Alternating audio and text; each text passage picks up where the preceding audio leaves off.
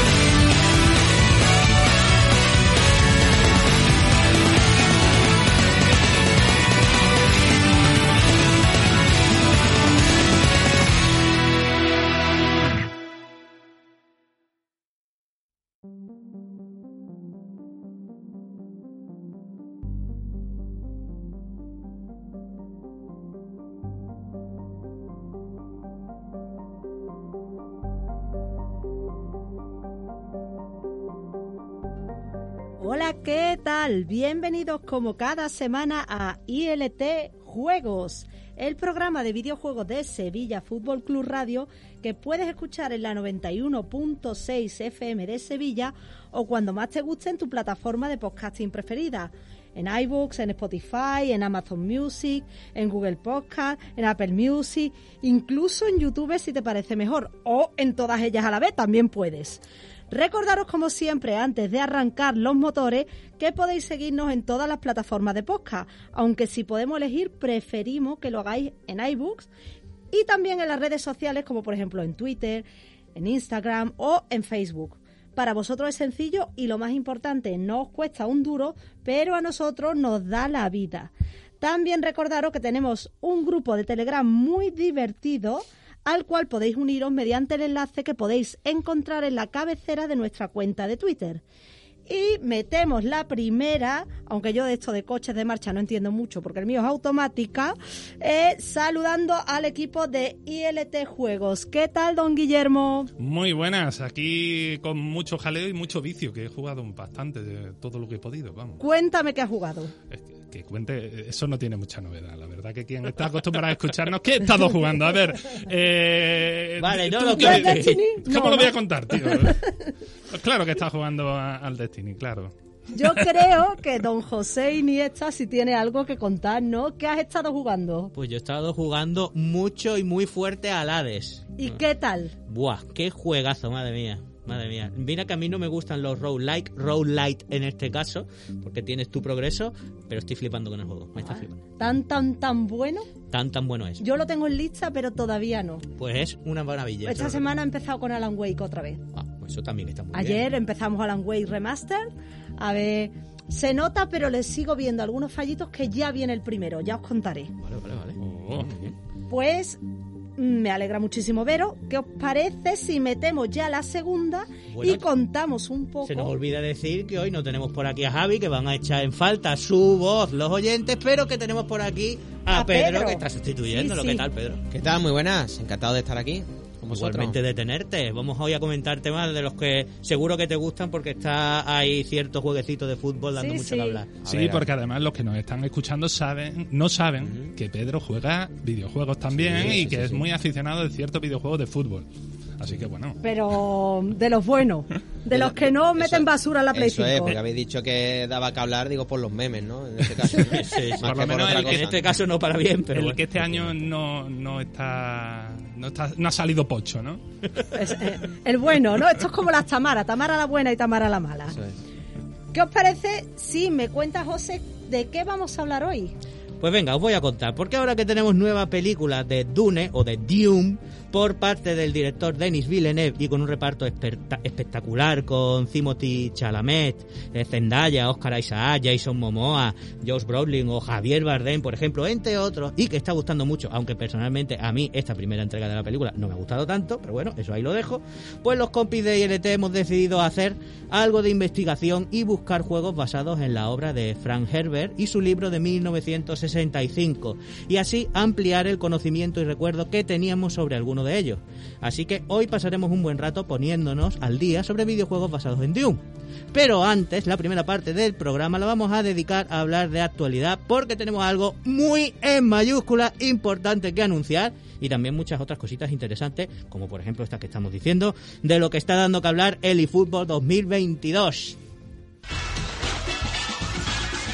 Estás escuchando ILT Juegos, el único programa de videojuegos recomendado para robots y también para gachos de carne.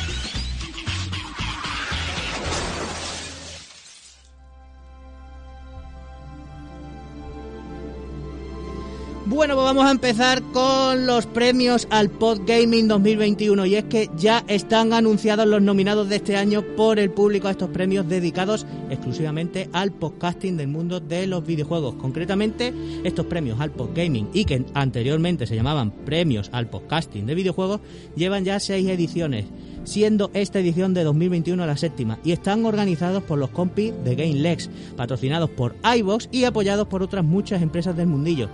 Desde aquí, desde ILT Juegos, queremos recalcar, la verdad, la importantísima labor de difusión que realizan cada año los compis de GameLex para promover el podcasting y concretamente los videojuegos, porque de verdad que es digna de mención y se agradece muchísimo por parte de los que nos dedicamos a esto. Por supuesto, os recomendamos encarecidamente que os deis una vuelta por su podcast de GameLex, porque de verdad que tienen un equipazo de auténticos cracks con el gran Bernie a la cabeza, al cual le mandamos un fuerte abrazo. Pero ¿qué es lo que pasa? Que la entrega de este año tiene algo especial. Y es que entre los nominados por el público al mejor podcast de videojuegos está, a ver si lo adivináis, No, no, no, no. ¡Sí! ¿Sí? ¡ILT Juegos! Y no solo eso, sino que a mejor podcaster está nominada ¿quién? Pues nuestra compi Mandy. ¡Ole, torera! Muchas felicidades, ¿eh? Muchísimas Gracias, gracias. felicidades. Estamos un poco como que no nos lo creemos, ¿no? Sí, Esto, sí, esto sí. es una normalidad en el espacio-tiempo. No sé si esto va a durar mucho, pero oye, lo estoy disfrutando, ¿eh? Bueno. Cada día que me levanto pienso, esto no está pasando. Mandy, es que tú has llegado aquí de nueva y con la L en la espalda, pero lo Vaya como una auténtica pisonadora, como Talía, arrasando, ¿no? Por Dios, que Te de hago- los 90. Te hago tu referencia musical, que sé que a ti Me te da gusta. Bueno, hay muchas categorías, pero estas son las votadas por el público, ojo. Así que el valor para nosotros de estar ahí, yo diría que es máximo, porque significa que os gusta lo que hacemos los ILT chachos y también que habéis dedicado tiempo de vuestra vida a votarnos, ojo, que eso es muy importante. Gracias de verdad de corazón. Deseamos suerte al resto de nominados, pero que son todos excelentes, pero ya que estamos un poquito, deseamos un poco más de suerte a nosotros, ¿no? A ver si puede ser que nos lo llevemos. Mandy, por alusiones, ¿tú cómo te sientes? Estoy un poco como sobrepasada, es como un momento, porque además yo cuando vi la lista, yo no sabía que estaba nominada y fue como, oye, que salgo aquí. Y de pronto cuando me vi finalista era como, pero es que aquí hay gente muy grande, unos pedazos de podcast de los que yo antes de estar en ILT ya me gustaba escuchar. Entonces es como, mm, me siento como si me hubieran nominado a los MTV y me encontrara allí, pues eso, a, a la gente que yo admiro. La verdad que empezar esta temporada con esta alegría, yo solo por el hecho de estar participando así, ¿no? De haber acabado nominado, ya me ha puesto las pilas, ¿no? Me ha, cargado para decir, oye, qué guay, esto está molando, le, le gusta a gente, tío. Oye, cinco temporadas más, por favor. que duren, que duren, claro. Yo creo que, que es muy importante, ¿no? Nos ha dado energía para seguir en esto, pues todo lo que aguantemos, básicamente. Aquí vamos a estar todo lo que nos dejen estar. Hasta que nos echéis. Así que nada, mucha alegría, la verdad que sí. Y después de este momento de emoción, estamos todos mm, con los vellos de punta. No nos lo creemos, de verdad. Yo aún me tengo que autoconvencer de que la gala del próximo 6, mm, ¿qué pasará allí? Pues después de ese momento de emoción, pasamos a otro momento de emoción. Es que lo que pasó este martes a las 4 de la tarde, muchos no nos lo esperábamos para nada. yo no sé cuántas apuestas habíamos escuchado sobre cuál sería el próximo y último, según nos dicen, personaje jugable de Super Smash Bros. Ultimate. Mira que había personajes en las quinielas, porque yo he escuchado creo que de todo. Pero que el más votado por la gente, que era Sora, el prota de Kingdom Hearts, llegara a materializarse este 19 de octubre, era algo que realmente no lo veíamos muy posible, era muy complicado. Pero lo cierto es que así fue. ¿Y qué os podemos contar? Pues que como no podía ser de otra forma, traerá la apreciadísima Keyblade o llave espada y diferentes trajes, música, nueve melodías en total e incluso su propio escenario. No Con- me digas. Sí, el escenario con un toquecito en el campo a Goofy y Donald, pero muy chulo también. Tenía que decirlo. Además, también se anunciaron los últimos disfraces de los avatares Mi, que se basarán en Splatoon y en Doomslayer, el prota de Doom. Otro personaje que muchos anhelaban en esa fiesta del videojuego de Nintendo. Pero, chicos, ¿quién nos ha faltado? ¿Quién? Guille, ¿a ti quién te ha faltado? ¿Quién? Pues no sé. ¿Quién nos ha faltado? Pues nos ha faltado... No sé, no sé. Yo ahora mismo estoy un poco perdido. A mí me ha faltado, por ejemplo, Crash Bandicoot. Ay, es que habría molado mucho. Yo tenía muchas ganas de que metieran a Crash. Pero bueno, oye, que la inclusión de Sora y además que hayan metido ahí por lo bajini a Doomslayer, eso ya Sí. para mí es mucho, ¿eh? A ver, yo te lo digo. Que digo que tengo miedo a decirlo porque no juego mucho al Smash Bros. y tengo miedo de decir un personaje que ya está. A ver, qué bien. A veces me Yo- gustaría tener... Eso ya lo tenemos, Guille. Como no tenemos aquí, que aquí voy a decir que a él le hubiera gustado que estuviera el jefe maestro. Oh, sí. Sí, Ese- sí, hubiera Hubiera, estado guay. pagado dinero y yo también por tener al jefe maestro. ¿eh? Yo es que mi ilusión se cumplió. Bueno, Sora es. mm, Yo escuchaba gritos de mi hijo desde la puerta de la calle porque Sora aparece en Super Smash Bros. Pero yo mi ilusión se cumplió hace mucho tiempo. Yo quería los Ice Climber porque era como el juego de mi infancia. Y yo siempre que juego a Smash Bros. cojo a los Ice Climber o a Kirby. Porque son los únicos que manejo bien. Porque soy manca en el Smash Kirby Bros. es más sencillito, yo también que cojo siempre. Manquita. Soy bimanco. Bueno, pues junto a la llegada esta de, Sora, ¿no? Y pues nos anunciaron también eh, que la saga de Kingdom Hearts llegará a la consola de Nintendo. Y esto me lo han dejado aquí en el reparto de guiones por, por una cosa muy concreta. Porque, ¿Por qué? Porque va a ser a través de la nube. Va a ser una versión cloud. Hasta ahora solo contábamos en esta plataforma con el título musical Melody of Memory que salió el año pasado. Lo que no tenemos aún es fecha de lanzamiento de este Kingdom Hearts, así que bueno, de la saga pues ya vamos viendo pues que esta primera sorpresita de Square Enix pues nos han dado anunciando aquí con motivo de ese pedazo de venta de aniversario que cumple este título tan querido en el mundo del videojuego y ya nos han prometido merchant, mucho, mucho, mucho merchant. ¿Pero habéis visto algo del merchant? ¿Te refieres Hay a cosas en las que nos deberíamos gastar los dineros que mucho no dinero, tenemos? Mandy? exactamente, de hipotecar nuestra casa justo en ese maravilloso ajedrez de Kingdom Hearts o en esa maravillosa maleta que no utilizaré nunca, pero no importa.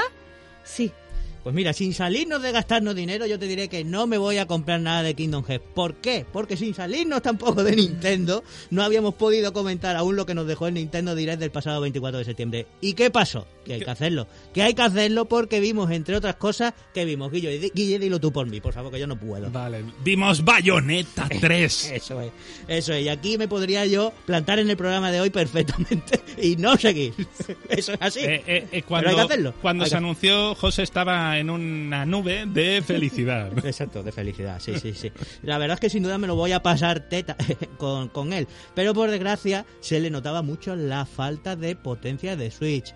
Aunque siendo justos, aún es pronto para decirlo, pero yo tengo que decirlo. El juego se veía algo feote, ¿eh? las cosas como son. Y mira que yo soy muy fan y sé que lo voy a disfrutar, como estoy diciendo. Pero el juego se veía feo, la verdad, las cosas como son. que te lo vas a pasar teta nunca mejor dicho, ¿no? Oye, que el personaje no lo he diseñado yo. ¿eh? ya, ya, no. Yo no he dicho nada, ¿eh? O- Oye, oye, eh, eh, a ver, con Bayonetta uno no sabe muy bien eh, que, cómo disfrutarlo. Disfrutarlo pelazo disfrutarlo culazo, disfrutarlo tetazo. Eh, aquí ya yo no tengo ni idea, yo ya, yo ya no tengo ni idea, pero, pero, pero es impresionante. Pero lo peor es lo macarra que puede llegar a ser todo ese Sí. despliegue de magia, de bruja que tiene, que es la, la vamos, bestial. Creía que iba a decir, lo peor es el pelo estratégicamente colocado, ¿sabes? Que nunca bueno. se estropea. Claro. Es como yo, ¿verdad? Exacto. A ver, Tú tienes mucho mejor, Lo peor es que está estratégicamente colocado y con lo que se mueve no sabes cómo lo sigue teniendo peinado. Sí, sí, sí. Brujería. Sí. Bueno, ¿y qué pudimos ver también? Antes hablábamos de la bolita rosa, pues pudimos ver el próximo Kirby La Tierra Olvidada, que tenía un aspecto maravilloso y en el cual nos moveremos por mundos en 3D. Otra cosa en, en el que gastar mi falta de dinero. Más cosas a destacar fueron el lanzamiento del nuevo esperado RPG de los creadores de Octopath Traveler, se llama Triangle Strategy, que si no hay contratiempos llegará el 4 de marzo de 2022 y como cosas que no gustaron o dieron que hablar, el regalito que sin duda sobraba de la expansión de la suscripción de Nintendo Switch Online para poder jugar a títulos de Mega Drive y de Nintendo 64 aunque yo ya sé de mucha gente que pues vamos a pagar por ello. ¿Qué remedio? ¿Qué, qué vamos a hacer? Y los mandos de estas consolas para la Switch al módico precio de 49,99 eurazos. Y la próxima película animada de Super Mario que se estrenará en Estados Unidos el 21 de diciembre y que Anna Taylor Joy, la gambita que le digo yo, la chica de gambito de, de dama, La gambita de Huelva. la gambita, mm, da voz a la princesa Peach, bien, me parece bien, ella es maravillosa, bellísima. Que haga lo propio Jack Black, que también me encanta como Bowser, pues también bien. Pero que Chris Pratt sea quien interprete a Mario, pues yo sé que hay mucha gente que eso no le ha gustado nada. Eso no le ha venido nada bien a la gente. A ver, eh, yo tengo que decir que me llama mucho la atención porque Chris Pratt, al menos, al menos, tiene mm, dos registros como actor. Jack Black es un pedazo de actor, pero tiene como una vena que es siempre la misma en todos lados. Es decir, tú, tú, tú ¿Te dices, ese como Resines cuando hace de Resines? por Sí, ejemplo? algo así, algo así. Entonces, me llama la atención porque yo, lo de Bowser, escucho que va a ser este señor y digo, no, va a ser alguien haciendo cosplay de Bowser, ¿no? O algo así, ¿no? Digo yo. Sí, Bowser tendrá una parte de la personalidad de Jack Black.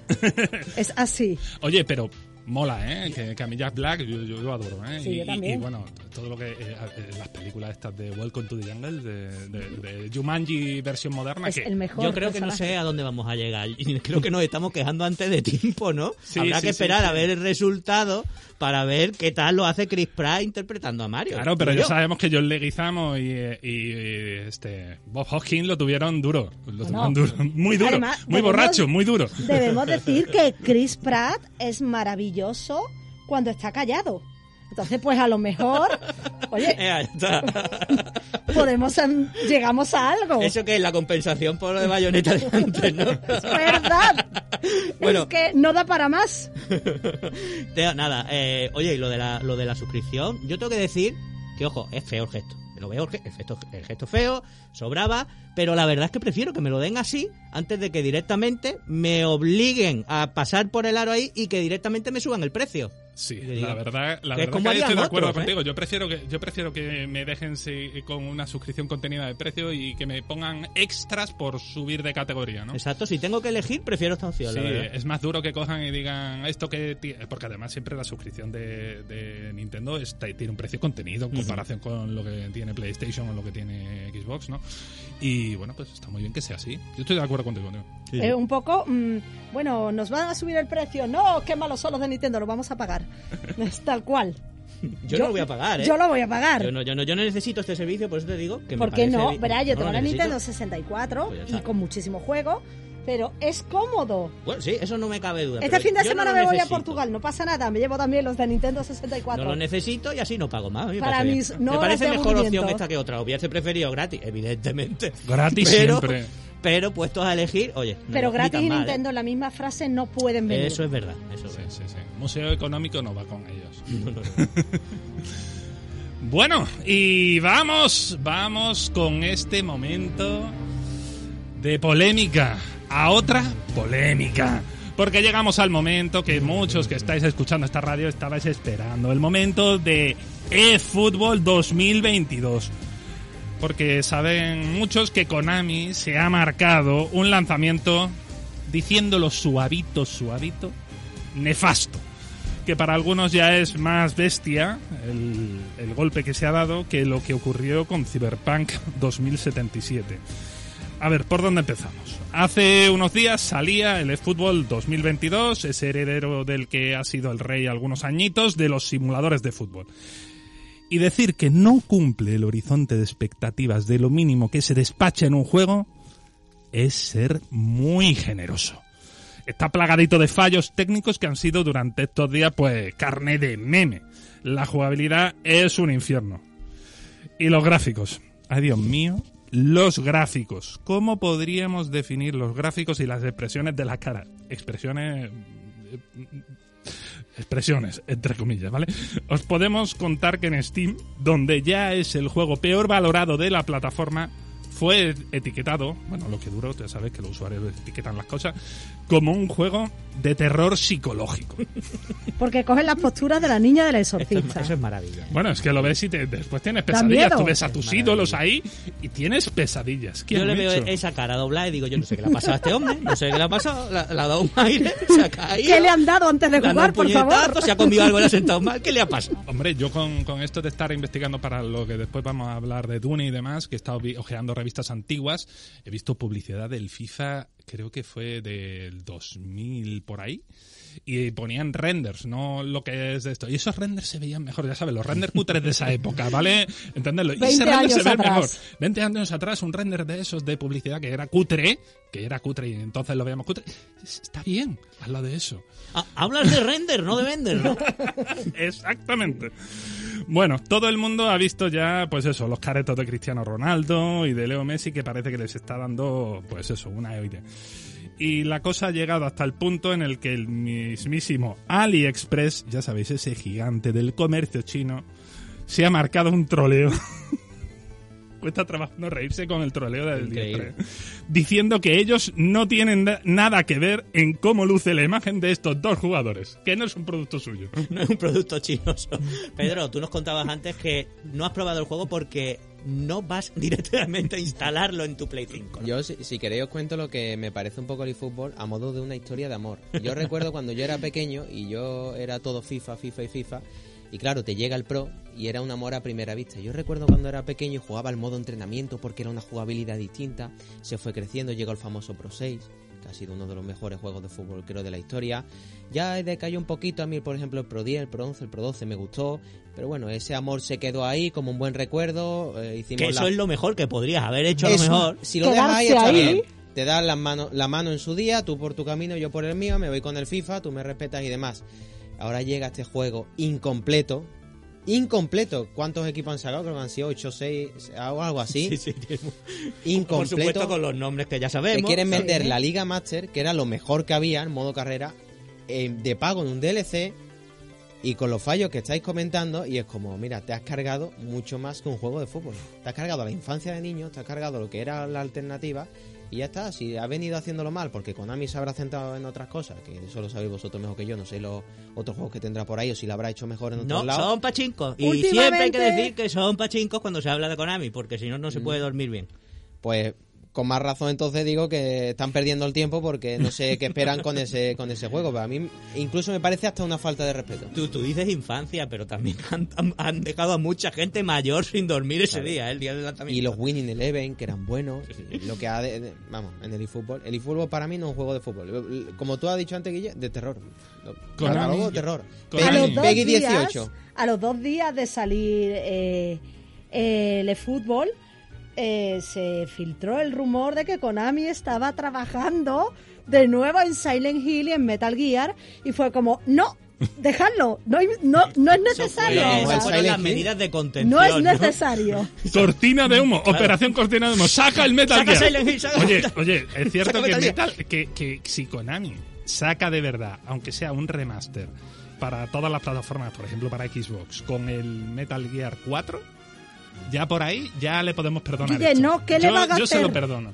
¿Qué le Total, total, soy así de fan. Yo no, yo no le instalé Como lo saques mal, 5. entonces te va a cabrear doble. Claro, claro, si Sí. lo sacan mal, pues ya... ya ¿Ves? ¿Ves? Vamos a la ¿Para qué oficina. Konami, Konami al, C4 en la a- a- al cementerio. Quédate con la imagen que tienes, no intentes mejorarla, puede Bueno, ser peor. También hay que decir que a Konami la han intentado enterrar muchas veces, ¿eh? Ya, ya veremos. Ya, yo, hombre, yo supongo ya. que el juego lo arreglarán porque ahí es donde ellos esperan coger cajas. Esperan con este modelo nuevo coger sí. cajas.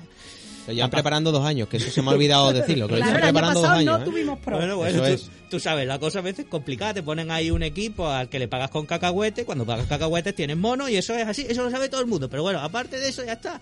Yo no me lo he instalado igual que Pedro en la Play 5 porque ya no tengo espacio. Pero en PC lo he probado y la verdad es que me he reído a reventar. Terrible. Me he reído pensado, ha porque dicho, oye, lo mismo la gráfica me ha dejado de funcionar. Es terrible, es terrible, es terrible. Mi gráfica normalmente, que aquí en Sevilla con el verano se pone el ventilador a mil por hora y con este juego estaba riéndose, ¿sabes? No sueno, aquí estoy. No.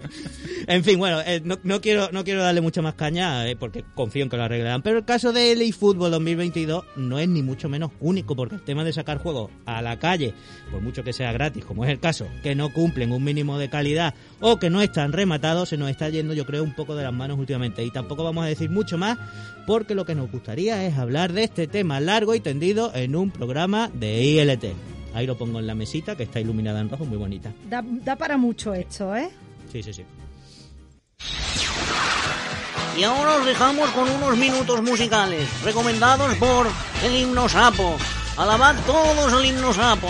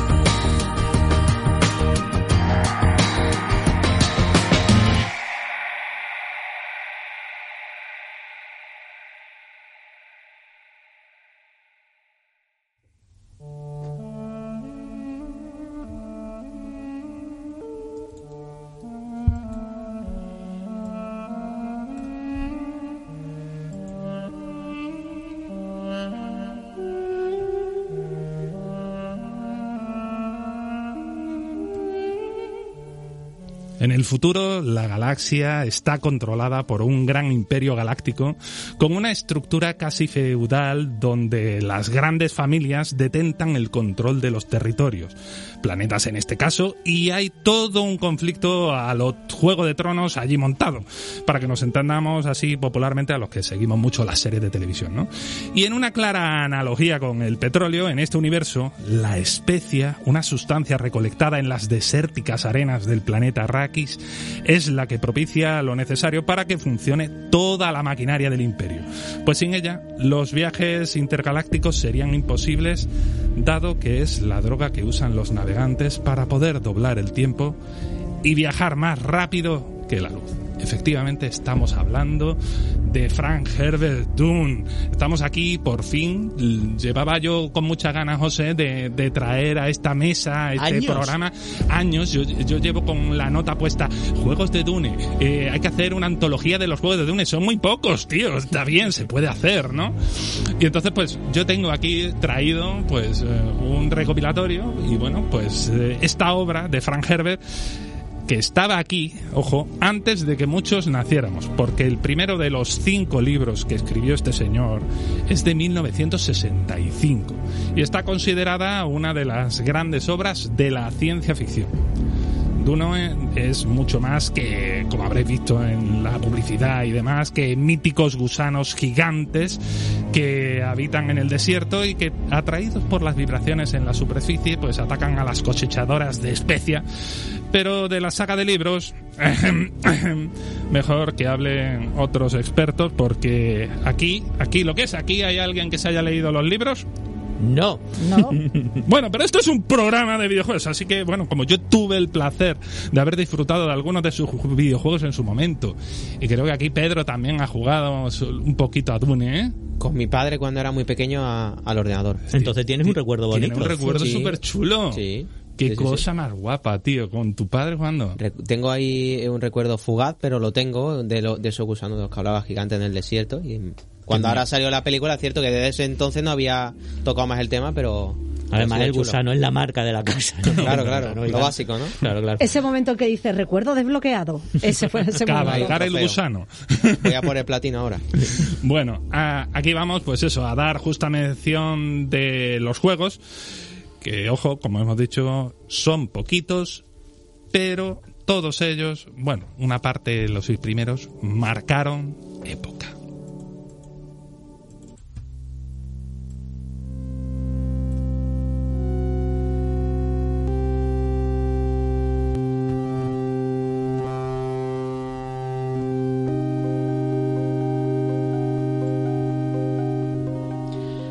Y la primera parada la tenemos en 1992 y está basada en la película de culto que estrenó David Lynch ocho años antes, en 1984. Ojo que también el reparto se las trae y que nos suenen. Teníamos, por ejemplo, a Kyle MacLachlan, MacLachlan o como se diga, Patrick Stewart, Dean Stowell o el cantante Sting. Dune, el videojuego, es una mítica aventura gráfica desarrollada por la extinta Cryo Interactive y publicada por Virgin Entertainment. Mezclaba en el cóctel jugable algunos componentes de estrategia que en su momento cautivó a este que os habla y a Guille, como ha dicho, pues también. Todo el diseño trasladaba bastante fielmente esta película, ¿no? Y creo que habría que mencionar especialmente la versión en CD-ROM porque incluía mejoras como el full motion video, voces y algunos nuevos gráficos y cuya capacidad hacía brillar más la estupenda banda sonora a cargo de Stephanie Peck. Fue un habitual para promocionar este formato de almacenamiento y salió además de en PC MS2 y Amiga en Sega Mega CD, que ya hemos hablado del Sega Mega CD y el Full Motion Video en alguna que otra ocasión. Pero fue un juegazo. Ay, O sea, ay, ay, fue, un, fue un juegazo. Fue un juegazo. juegazo así tal cual. Sí, sí, sí, tal cual, tal cual. Y como hemos querido aproximarnos a un juego antiguo, vamos a ver qué decía un medio especializado de la época.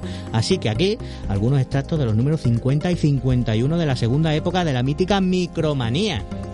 Pues sí, Micromanía que nos decía lo siguiente.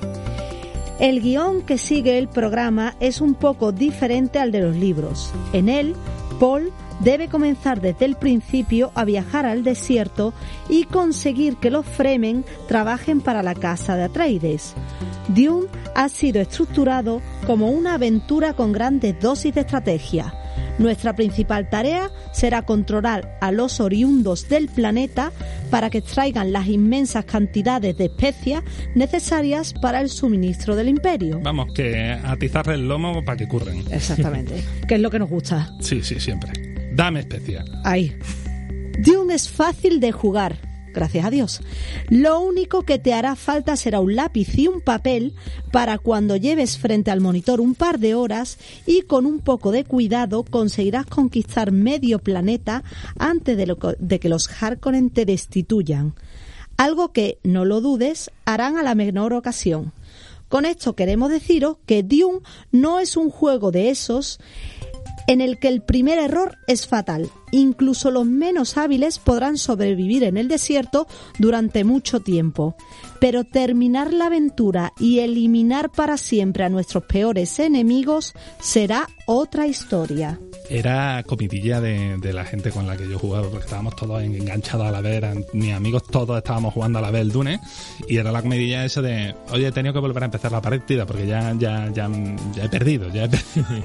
Después de mucho tiempo. Sí, éramos muy críos también. Yo me imagino que ahora no me resultaría tan difícil, ¿no? Claro, yo creo que con O, o igual sí, porque tiene todas estas cosas que ya han quedado antiguas y tú dices, uy, esto qué mal funciona. Ojo al detalle que pone ahí papel y lápiz, ¿eh? Sí, sí, sí, Que- sí. que- Ojo al, al detalle, ¿eh? Claro, Eso es claro. muy viejo. Además dice, es fácil de jugar, lo único que vas a necesitar Es un lápiz y un y papel. un papel. Yo escucho eso ahora y digo, maldita sea, fuera el juego. Pero eso era muy típico antes. Bueno, no, tengo que, tengo que decir que Todavía algunos no. juegos de puzzle todavía los tengo que usar. Bueno, ¿qué tenemos más por ahí, Mandy? Que tengo, Pues, tenemos aquí lo último, ¿no? La última reseña que nos hacían en la micromanía es realizado en 256 colores con gráficos en movimiento de una soberbia calidad y un sonido ambiental digno de mención. Estamos seguros que vais a quedaros boquiabiertos ante lo que va a ser un auténtico juegazo que promete muchas horas de entretenimiento. ¿Qué nota le daban en Micromanía? Un 8 acompañada del comentario uno de los mejores juegos que han lanzado este año. Genial. Madre mía, madre. Pero ojo, que recordemos lo que hablamos la semana pasada en la sección de Quique sobre esto de las notas, ¿eh? Estaba pensando Un eso. 8, uno de los mejores juegos que han lanzado este año. Hoy en día, como uno de los mejores juegos que han lanzado este año no tenga un 9 y medio, un 10, casi basura. Y por supuesto no es uno de los mejores juegos Vamos, de ese año a- al ni redactor, de coña. al O sea, redactor lo expulsan. claro, claro, en plan, ¿qué estás diciendo? ¿Uno de los mejores juegos un 8? ¿Cómo- ¿Qué me cuentas? ¿Eso qué va a ser? La verdad que tiene esa rareza. Hay que decir que, que, lo gra- que me gusta esto de tener la reseña de la micromanía porque, como son juegos antiguos, estamos hablando de un juego de 1992, eh, ayuda a entender cómo se percibía el juego en el momento. Porque si ahora lo miras, dices, va, eso qué gráfico, que no sé cuánto. No, no, hay que entender. En 1992, eso eran unos graficazos. Así que bueno, hasta aquí sobre este primer Dune, si os parece, y pasamos a lo siguiente, que tengo aquí además esto que le va a dar El toque, ¿no? el toquecillo a más de uno, así que cuidadito.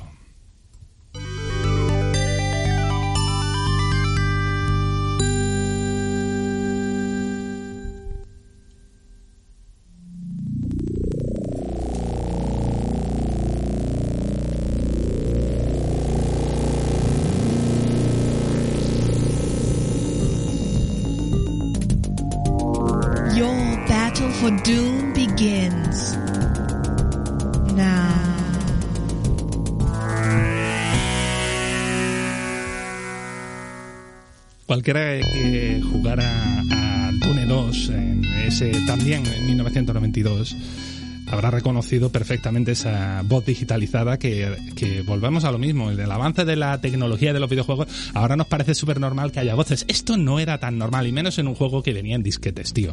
Esto venía en disquetes, jugabas al Dune 2 con disquetes, y esto sonaba así. Así que bueno, este es otro clásico para PC, esta vez a cargo de otra mitiquísima compañía. Estamos hablando de Westwood Studios, los de la saga Command and Conquer y que EA cerró en 2003. Espérate, ¿me está diciendo que EA cerró un estudio? Sí, Sí, qué raro, qué ¿verdad? raro. Pues sí, hombre. ¿Cómo ha pasado, eh? Pues Eh, eh, no me lo creo, no doy crédito. ¿En qué momento? Vaya. Bueno, el caso que esta gente, los de Westwood, se metían en el género de la estrategia en tiempo real para revolucionarla. Fue el juego, ojo, fue el juego que definió para el gran público cómo debía ser un real-time strategy game, un juego de estrategia en tiempo real. Esto de construir tu base, recolectar recursos, expandirte y arrasar. Lo que vino después de este título, pues es la historia de algunos de los más grandes del género. Ahí está el Warcraft, Starcraft o Age of Empires, que son herederos directos, muy directos de este Dune 2. Un juegazo con tres progresos posibles según la casa que escogiéramos dirigir en el conflicto sobre el control, que esto siempre es común en Dune, el control de la especie en el planeta Arrakis. Las casas son los Atreides, los Sordos o los Harkonnen. Así que bueno, este juego era inmenso. Yo me tiré por mi parte años jugando a esto, es decir, era el 94 y todavía estaba yo jugando al Dune 2. ¿Qué puedo decir? Yo siempre cogía los Atreides, ¿eh? Tú siempre, Siempre cogías cogía la- los Atreides. ¿Harkonnen? A mí me gusta decir Harkonnen. Sí, ¿por qué? Que me gusta decirlo, yo soy así estúpido. Pero tú jugabas de un 2. Es que yo jugué de un 2 antes que de un 1. Y siempre cogía los Atreides, siempre. cuestión de gusto. Y vamos a leeros aquí un extracto de la prensa de la época nuevamente, concretamente la micromanía segunda época. Decía así, la estrategia es divertida. Así. Toma ya, ¿eh? Toma ya. Es decir, esto hay que, eh, Hay que en aquella época es que no era divertida la estrategia. Yo lo he conseguido, no ellos lo han conseguido, ¿no? A pesar de que el género de la estrategia no cuenta con muchos adeptos en nuestro país, Westwood y Virgin no se rinden y quieren demostrar que este tipo de programas puede ser tan adictivo como cualquier buen arcade. A mí siempre me ha hecho mucha gracia que en esta época hablaban de juegos como programas, ¿no? Claro, estábamos hablando de juegos en PC, tal y cual, era un programa que se ejecutaba en PC, curioso, curioso. Tal vez la explicación de que los wargames cuenten con un público restringido se encuentre en su falta de animaciones o la cantidad de menús que presenta. Pero lo cierto es que los últimos lanzamientos están enterrando poco a poco este tópico y Dune 2 es una prueba más de ello. Así es, resulta verdaderamente interesante idear la estrategia a seguir en las batallas para conquistar el planeta. En ningún momento el desarrollo llega a hacerse repetitivo o aburrido, puesto que hay una gran variedad de tareas a realizar y de opciones a utilizar. Ahí lo deja claro. Variedad y diversión. Tú piensas en algo, lo intentas y a ver si sale, tío. Claro. y decían más, todo en él es digno de mención. Sus cuidados y detallados gráficos, su apartado sonoro, con más de un mega de efectos y voces digitalizadas. ¡Un mega, tío! ¡Un mega! ¡Es el futuro! Y por esto me siento viejo. ¿Tú te imaginas hoy en día que tu consola dice, me voy a bajar un parche de un mega? Oye, ese es el sueño de la gente. ¿eh?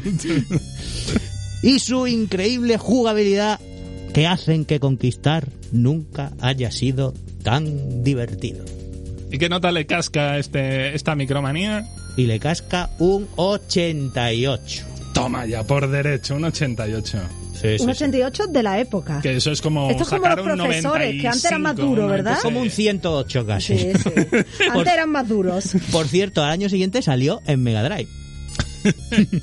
Oye, que ahí tuvieron que adaptar mucho y la gente Ya te de diré. Y, la- y por lo que comentan muchos, la gente de Westwood tomó nota de eh, las limitaciones de interfaz que tuvieron que hacer para ese juego para aplicarlo a después futuros juegos que ellos crearon. Así que para Command Conquer aprendieron ahí. Fíjate cómo es la cosa. Yo tengo una anécdota aquí, aunque vamos mal de tiempo, pero esto es importante comentarla porque es mm, de ayuda al que juega este juego y, y alguno recordará. Y es que el juego, cuando tú estabas echando tu batalla en, eh, en esas arenas del desierto de Dune con tu ejército, podías romper la estrategia del juego y bajar la dificultad muchísimo.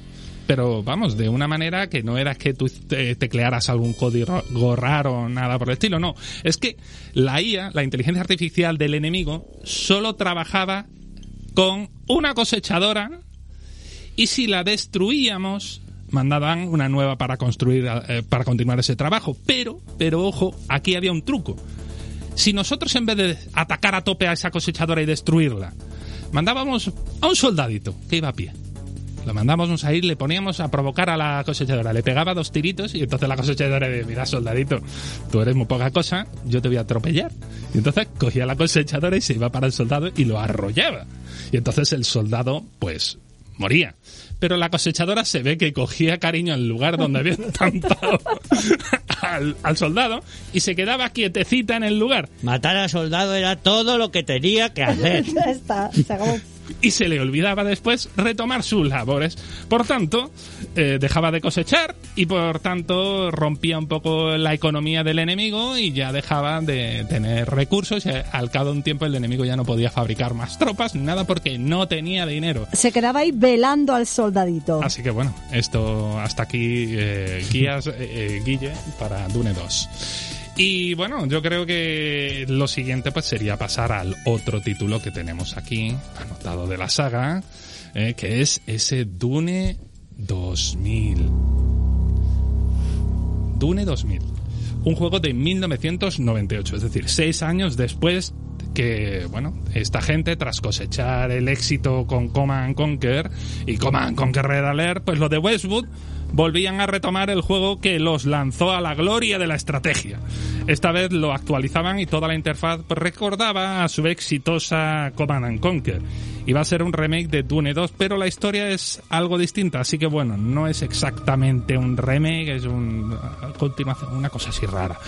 Aquí el juego tenía además full motion video para las escenas, un montón, y con un reparto de actores de carne y hueso encabezados mm, por el enorme también porque es grande el tío, John Rhys Davis, que algunos recordarán por ser Gimli en, en El Señor de los Anillos.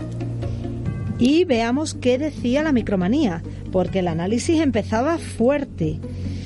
Este juego era el mejor homenaje que Westwood podría haber hecho a dos de sus mejores juegos, Red Alert y Dune 2, de los que se puede considerar heredero directo.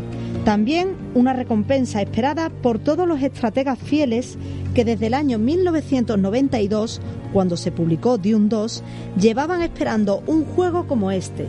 La espera ha merecido la pena y más que nada si tenemos en cuenta que es un aperitivo antes de Command and Conquer 2. Esto, cuando yo abrí la página, flipé diciendo, ¡guau! Han hecho bien el Dune 2000, lo han hecho bien. Eh, había mucho miedo para cualquier fan, ¿eh? Pues sí, lógicamente segundas, terceras partes nunca fueron buenas. Sí que se lo digan al Pro Evolution Soccer.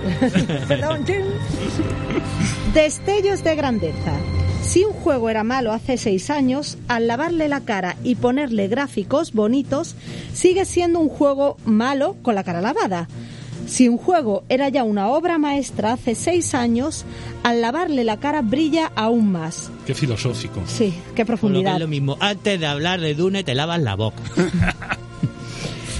Eso es precisamente lo que le pasa a Dune 2000.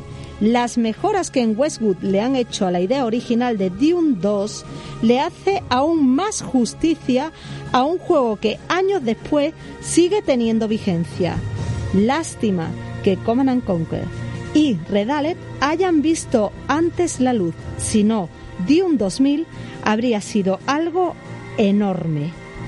Y como nota, ahí al final ponían, por increíble que parezca, este es el primer juego de estrategia en tiempo real de Westwood que se traduce al castellano. Y la nota muy parecida a la anterior, un 86. Un 86, que eso traducido ahora es como si le hubieran dado un 97, un 98 al juego, ¿eh? Eh, amigos, entended que este juego era muy bueno, muy buen juego.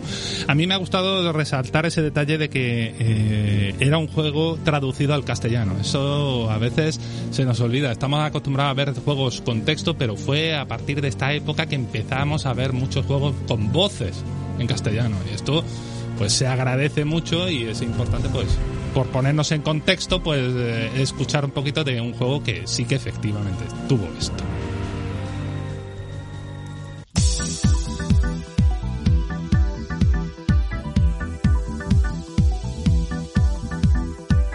Y bueno, amigos, eh, eh, creo que por una cuestión lógica de cómo nos va en el programa, deberíamos de darnos un poquito de, tregua y despedir eh, la parte de Dune y decirle que en otra ocasión deberíamos de revisitarlo. Pero es que hemos mencionado los tres juegos de Dune más gordos con diferencia. Hemos mencionado el Dune de Crío, hemos mencionado el Dune 2 de Westwood y el Dune 2000 de, de Westwood también. Eh, es que Westwood era muy, muy importante. Nos hemos dejado en el tintero a Emperor Battle Fortune, otro juego de, de 2001, y nos hemos dejado el de aventuras, que fue el que jugó Pedro, el Frank es. Herbert's Dune, que también llegó en 2001, que ese es el juego que aplastó a la, a la, a la pobre Crío. Que le- en Micromanía le cascaron a los dos un 70, un poquito menos, ¿eh? Y esto pues es un poco la historia dura que tuvo la saga hacia su final porque fue de calidad decre- decreciente y al final acabó con la cancelación de Dune Generations eh, que, que claro es que si quiebra la empresa que, que hace el juego pues tienes que cerrar los proyectos y Dune Generation iba a ser un MMO de estrategia y se quedó fuera. La vida. La, vida.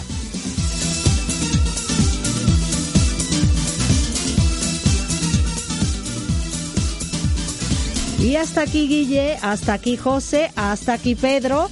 ILT Juegos esta semana. Nos vemos la semana que viene. Disfrutad mucho del puente. Sed felices y jugad un poquito. Oye, Mandy, tú habías dicho que nos habías traído la merienda, ¿no? Pero si la tengo al lado. Bien, bien, Otra bien. cosa es que tú no hayas querido comer mi Pero me la merienda. voy a comer ahora. Abajo.